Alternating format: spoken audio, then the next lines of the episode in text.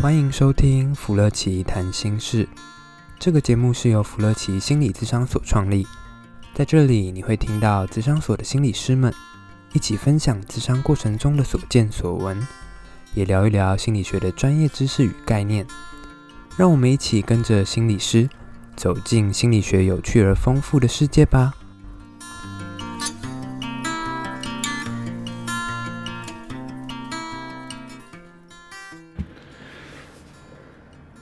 好，我们弗洛奇谈心事又来到新的一集了。我们今天来聊聊最近比较夯的一些事件吧。这就要问我了耶。对，对你，你有看那个吗？你有看最近的那个很有名的一个连续剧？我觉得它可以算是那种北漂人的形式吧。北漂人啊？对啊。他现在目前出到第几集啊？其实我没有没有 没有特别发，追一下这样子。因为最近其实 FB 就是被这个洗版。对对对。因为大家不停的连那个转转转转传。转传，对，然后现在就一大堆的那些评论，表达自己的想法。对，所以你看到到底是什么？我看到是最近有，好像反而是后续的一些事情，然后引发大家的讨论啊。我觉得是因为我朋友圈的关系，大家还停留在那个事件给人的感受。什么事件？就是例如说什么编剧他感觉用他的刻板印象，或是或者是说他是不是太不谨慎了？这个不是真正的台南永康区哦，对之类的。所以大你也是大概知道，因为我我我我看到的大概也是大部分都是新闻媒体在讲说，哎，网友在漏搜那个搜索搜索那个编剧，然后要找他之类的这样。嗯嗯，好像大部分都停留在这个阶段吧。对，所以所以好像大家后来反而大家这个这个事情也让大家觉得说，哎，这个才我其实我也是因为这些转发才知道，哦，原来桂纶桂纶没有拍新的这个。影剧这样还蛮期待的。我只是知道某一天我打开我很久没有打开的 FB，就突然被一个东西就是不停的刷来刷去，每个人都在转载。对，所以就是为什么大家都会针对这个这个事件啊，然后有很多讨论，甚至比如说还跟着去漏搜，去找到这个编剧的那个什么，比如说他的一些账号啊，比如说去去然后去去攻击或谩骂。我觉得可能是因为他描述的东西，其实让很多人心有戚戚焉。然后，因为其实会看到很多人转发，刚好是我的朋友或者是同学，就好像自己也一定要转发一下，就是让那个那个那个讯息可以不断的流通下去。好像是因为他们转，所以好像我也要转的感觉。就感觉这是一个共同的感受，需要去转转出去。而且那也是一种话题耶。怎怎么说？因为可以聊啊。哦，对，大家都可以有一些共同的话题，这样。没错，没错。所以好像这个事件，我们今天也许可以聊聊看，就是说，我们对于，就是为什么大家都会去一起做一件事情，或者是跟着大家做一起做一件事情，不管可能有时候搞不好不一定那么的好，但大家会跟着去做这件事情，这样子。我只想说，生活真的是处处充满了心理学。是是，我们什么都可以拿来聊的。对，从。变态心理学，现在我们要转战社会心理学了，应该是吧？我们开始，呃，对对，我们开始在翻起另外一本我们的经典的教科书这样。对对对，所以大家不再再再不赶快给我们题材，我们真的就是要，我们就当说书人了，这样。没错。OK，那我其实我们今天要聊的就是那个，就是从众，就是说为什么我们会跟跟随着大众，然后去做一些决定啊，甚至那个决定可能甚至不是那么的好。这叫从众，所以我们就今天来聊聊这件事情。这样，其实从众这个行为真的离我们超级近。它虽然是在心理学教科书，哦、但是我觉得每个人或许在我们的中二时期都曾经做过这些事情。有有有，超级重，就是个人的黑历史吧。呃，我这边有一个，而且我是带头的。你要你要先讲讲看吗？我不我不是带头的，因为我觉得，我觉得老实说，我觉得有点丢脸。怎么说？怎么说？就是。我们每次毕业之前呢、啊，对，就是可能我们要讲说，我们我们其实都会很努力的想要得到一个很好的志愿，嗯，那我忘记就是可能就在国三的就准备要考试的那前一个礼拜，就某一个人他突然脑筋不对了，他说我们要不要去私立台上面大喊说我们要考，我们一定要考上哪所学校？嗯，你们就只有一个人说就是不太想理他，因为真的蛮丢脸的，对。然后一个人说，那另外一个人同意了，然后最后基本上班上一半以上的人，而且通常都是那种比较活跃的人物，对，然后就有人在那边说：“你为什么不讲呢？”然后就大家到最后就说：“好吧，我们都去吧。”我就看到一群一群国三即将的备考生就在司令台上面一个接着一个喊：“我要考上什么什么志愿。”哦，不是一个一个接一个这样做这件事情，很丢脸，很羞耻，一个人一个一个接一个，听起来有点悔不当初这样。就是很丢脸，如果没有考上，就更丢脸吧。哦、oh,，OK。所以你们那时候到底有几个人去做了这件事情？我们一般差不多，那个时候我们一般五十几个人。哦，这么多。对，我们基本上五十几个人都就全班。全部上去了。对。就是很丢脸。那其他班有跟进吗？因为那个时候其实是晚自习，就是只有我们一班就 就默默的。OK。对，我们就不会再提这段黑历史了。有第一次看到你这么结结巴巴的表达一件事情，真的好丢脸哦！可是不做不行的感觉哦，不做不行，因为这样子就大家就会看呢、啊。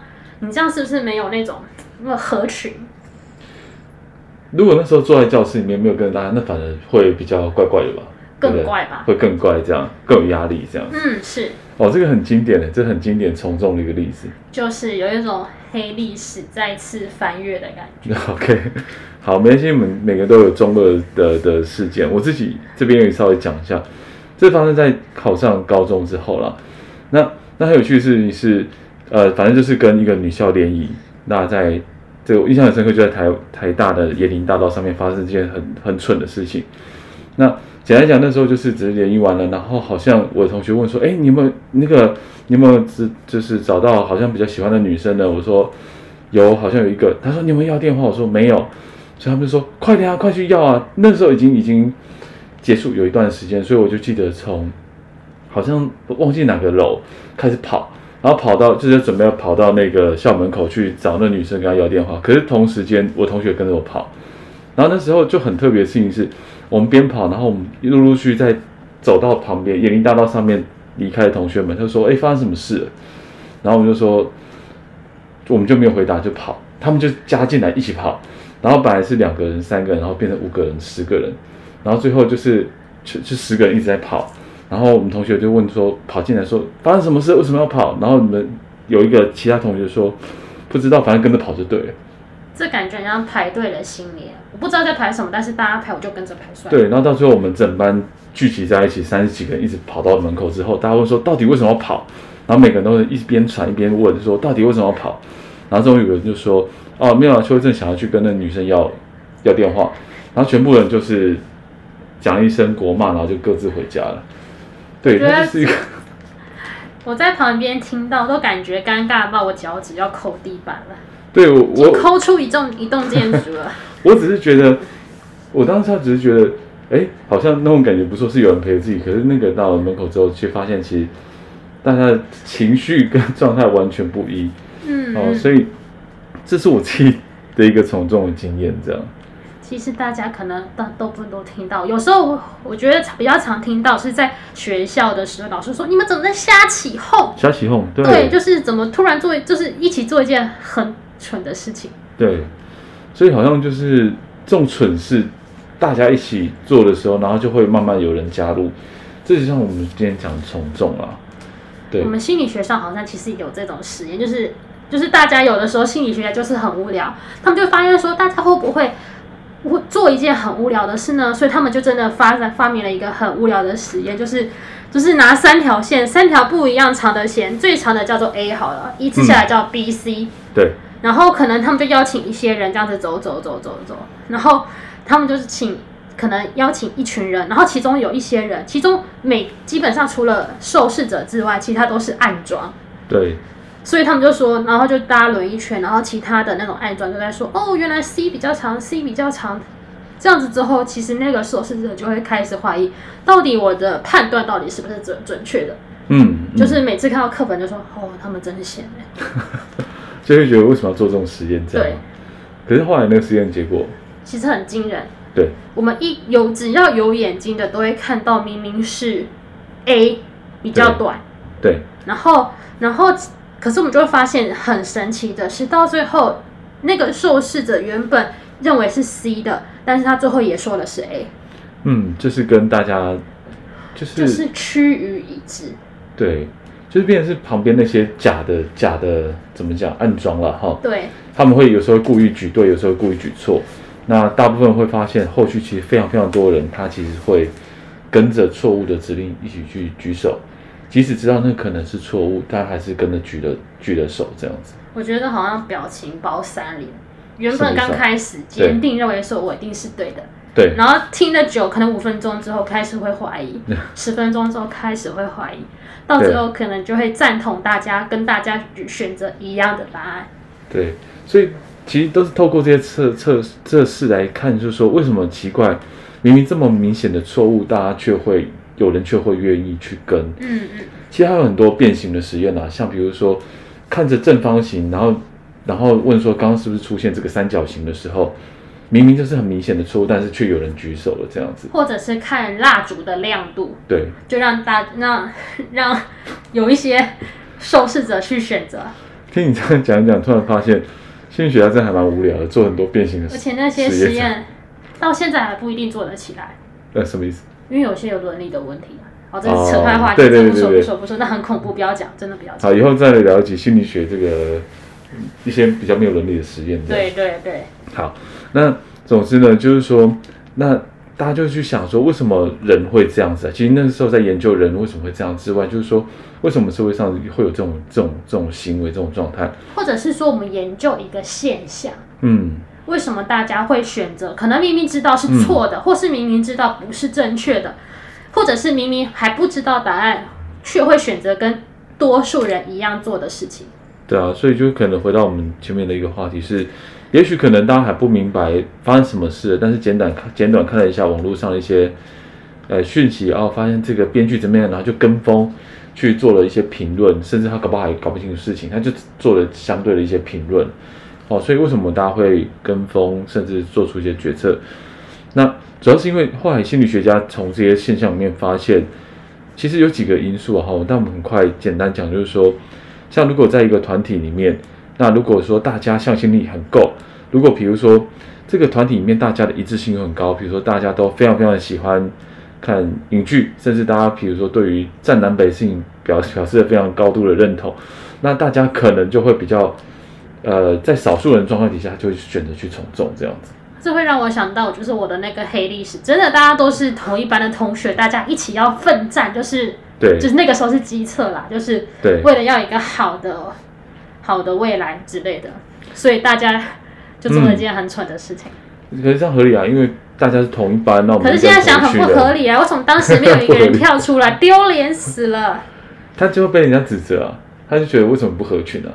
那个压力很大，超大的。对啊，做一件跟大家做一件蠢的事情，跟自己做一件明对明明明智的事情来比的话，一定是跟着大家做傻事，压力小多了。跟大家做的不是蠢事，是正确的事，这叫做 政治正确。OK OK，我们要把刚刚的修正一下，没错。对，那接下来还有什么样会让人家比较容易跟着群体走从众呢？还包括，比如说那个环境里面，如果比如说那个讯息很模糊，我要搞不清楚状况的时候，我也会比较容易去从众。所以像比如说网络上有人会看风向，然后去跟那个跟风。它也是一个我们说会从众的一个部分。这会让我想到，如果因为我其实看到 FB 看到，我会说刷版，因为我好多同学他们都在那边转发、转发、转发。对。其实我老实说我没有认真看，因为那边漏漏的，他们就说了好多那种，然后每个人评论也感觉在写一篇小论文的感觉，这样这样一点一点的贴上去，其实根本没有时间看。但是大家，就是我朋友转，我当然也要。可是感觉就很重要嘛。我也要转一下，或者是我至少复制贴上一下也好啊。嗯嗯嗯，对吧？没有错，就是感觉好像大家都认同的事情，我们好像应该要应该要认同，而且应该是对的这样子。对，所以像比如说这种讯息很模糊的时候，大家就很容易去从众了哈。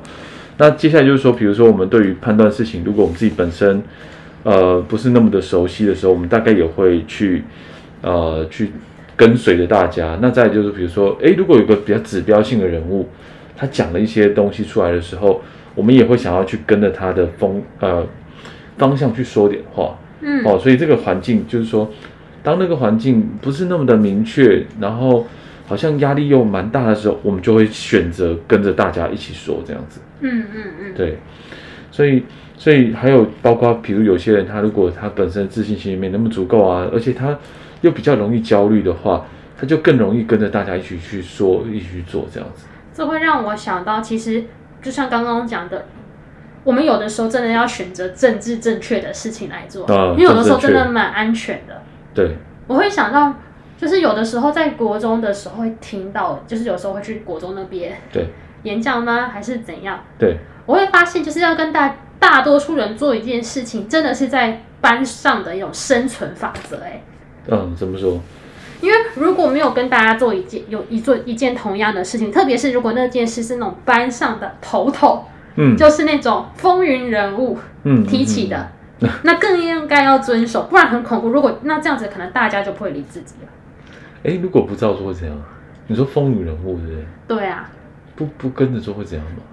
我会想起有国中的时期啊。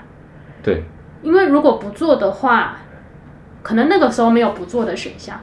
哦，嗯，哦，没有那个选项，没有那个选项，大部分大家做就都都都做了，而且应该要做。呃、是是，因为我现在我也在稍微回想了一下，我自己好像比较不会有这个压力耶。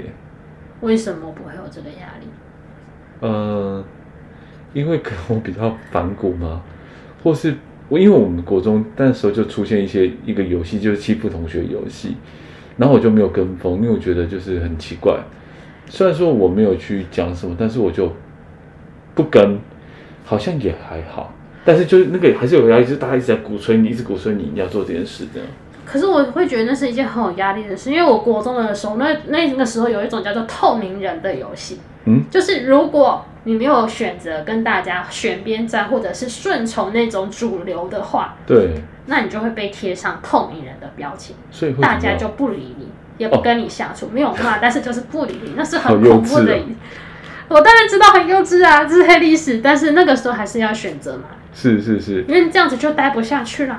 透明的游戏其实还蛮常见的，可是你有听过另外一种游戏吗？什么游戏？呃，病毒来要打针的游戏啊。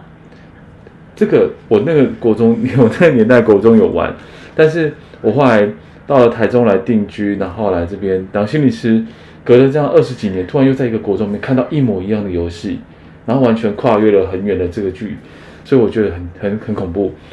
总之那个人就是病毒，他所到之处就会有留下病毒，所以只要靠近他或者摸他东西，要赶快打针。嗯，我觉得很幼稚哎。但是很幼稚啊，我觉得比透明人还要幼稚。但是我发后来发现好恐怖哦，这样比如说从从从北部然后到中部，然后过二十年，发现有一模一样游戏的时候，我会觉得非常的震惊。这样，嗯嗯，对对对。而且我那个时候玩透明人游戏的时候，好像玩的太大，连班导都知道。嗯。然后我们还那个时候还我们还不知道发生什么事情，我觉得就是那是一种处罚吧，因为他不听话。嗯、对。然后直到班导就很认真的在某一堂课吧。那堂课应该是自然课，因为他是自然老师，然后就是说，就跟我们讲那个事情的经过。嗯，那个时候我才知道，这好像是某一种霸凌哎。是是。嗯嗯嗯。所以这个好像也跟我们一开始讲的有点类似啊，像比如说，好，好像大概大家刚开始的时候只是各做各的，嗯、或者是比如说我就跟着大家做，然后我可能也没办法去判断这件事情的杀伤力到多少，嗯、就跟着大家走嘛。可是像这次就是这个台北女子图鉴。大家在漏收编剧的同时，后来有一个知名的编剧，呃，一个无无姓的编剧，他就跳出来去说：“大家真的适可而止，该够了。”嗯，然后好像也因为这样，这个缓事情稍微有一点点的不一样或缓和。嗯，我觉得很合理啊，就是有人出来讲，好像这是不对，就是要有一个权力地位的人。如果那个时候讲的人可能是某一个班上的路人甲乙丙丁，我们才不会听他的嘞。嗯，有可能啊，因为大家那个声音可能不够大，或是不够的被听见，嗯嗯嗯，或不够去影响大家哦，所以大家还是会照着团体去走，嗯，但有时候这种团体有时候走的方式，呃，没有想到的后果嘛，就是没想到会造成怎样的后果，这样，对。啊，像我那个最多只要不到电话，大家跑跑一跑，流流汗，可有时候会造成有些群体的霸凌。哦，这边再补充一个，其实很长就是阿鲁巴阿鲁巴这个事件，它也是那种从众。那个好像就是某一段时期，就是说好像是男生之间玩的游戏，嗯、对不对？对对对对对。然后好像就是如果不做的话，他们就会有一些处罚的仪式。对啊，所以很多很多的从众，哎，还蛮特别，都发生在青少年时期。我们今天这样聊起来，那叫做黑历史。黑历史，OK，好啊，也许我们下次就可以聊聊我们中后后续，我觉得话题还蛮不错的，我们再来聊所谓的霸凌好了。这个东西感觉很多，如果翻翻一下我的记忆的话，你说就是很多其他的。比如说我们的听见或看见嘛，对不对？对，然后我觉得我们也可以分享一下，嗯，这件事情不论是当事人还是旁观者对他们的影响，或者会可能发生哪些改变，我们可以也可以来说。好啊，嗯，所以希望，呃，大家可以试试看，就是说透过我们这样聊，我们不一定要跟着大家走了。如果我们知道这件事情错了，我们也可以做点一些不一样的决定。虽然说可能刚开始会有点压力吧。但至少我们不会去伤害到别人。我也很想分享，嗯、就是我们那一次的班导，我觉得真的他真的太聪明了。嗯，因为他知道，如果有人真的讲，而且是公开讲，一定会有很惨烈的结果。对。他其实开放，就是不一定就是可能利用时间写在联络，因为联络簿不会被那么多人翻见，哦、或是贴张小纸条到他的，因为那时候班导的办公室会在另外一栋的对教学楼，所以我们有也可以就是在在那边递纸条，对，就是让。其他人不要知道这个讯息是谁说的哦，我觉得这个是超棒的一种方法。这个很重要哎，这非常非常重要。要其实也算是保护那个想要做出不一样决定的那个人。对对对，哎、嗯，这个我有我有类似的经验。的确，那时候我们班在那个事件被班导制止之后，大家一直在找谁抓驊子。哎，你也是也是这个话题。对对对，就是哎，这个还蛮少在。也许我们下次可以聊聊看这个话题。对啊，我觉得。嗯，好啊。OK，那我们今天时间就差不多喽。好，我们到这边，然后大家如果有想要听的主题，例如说其他的影集，或者是影 其他的电视电影，都可以在下面留言。大家快点帮帮我们，我们社训课本已经拿出来开始在翻了。好，接下来我们会到普心吗？不会吧？认知心理学。好，嗯嗯，好，那就先这样喽。好，拜拜。拜拜。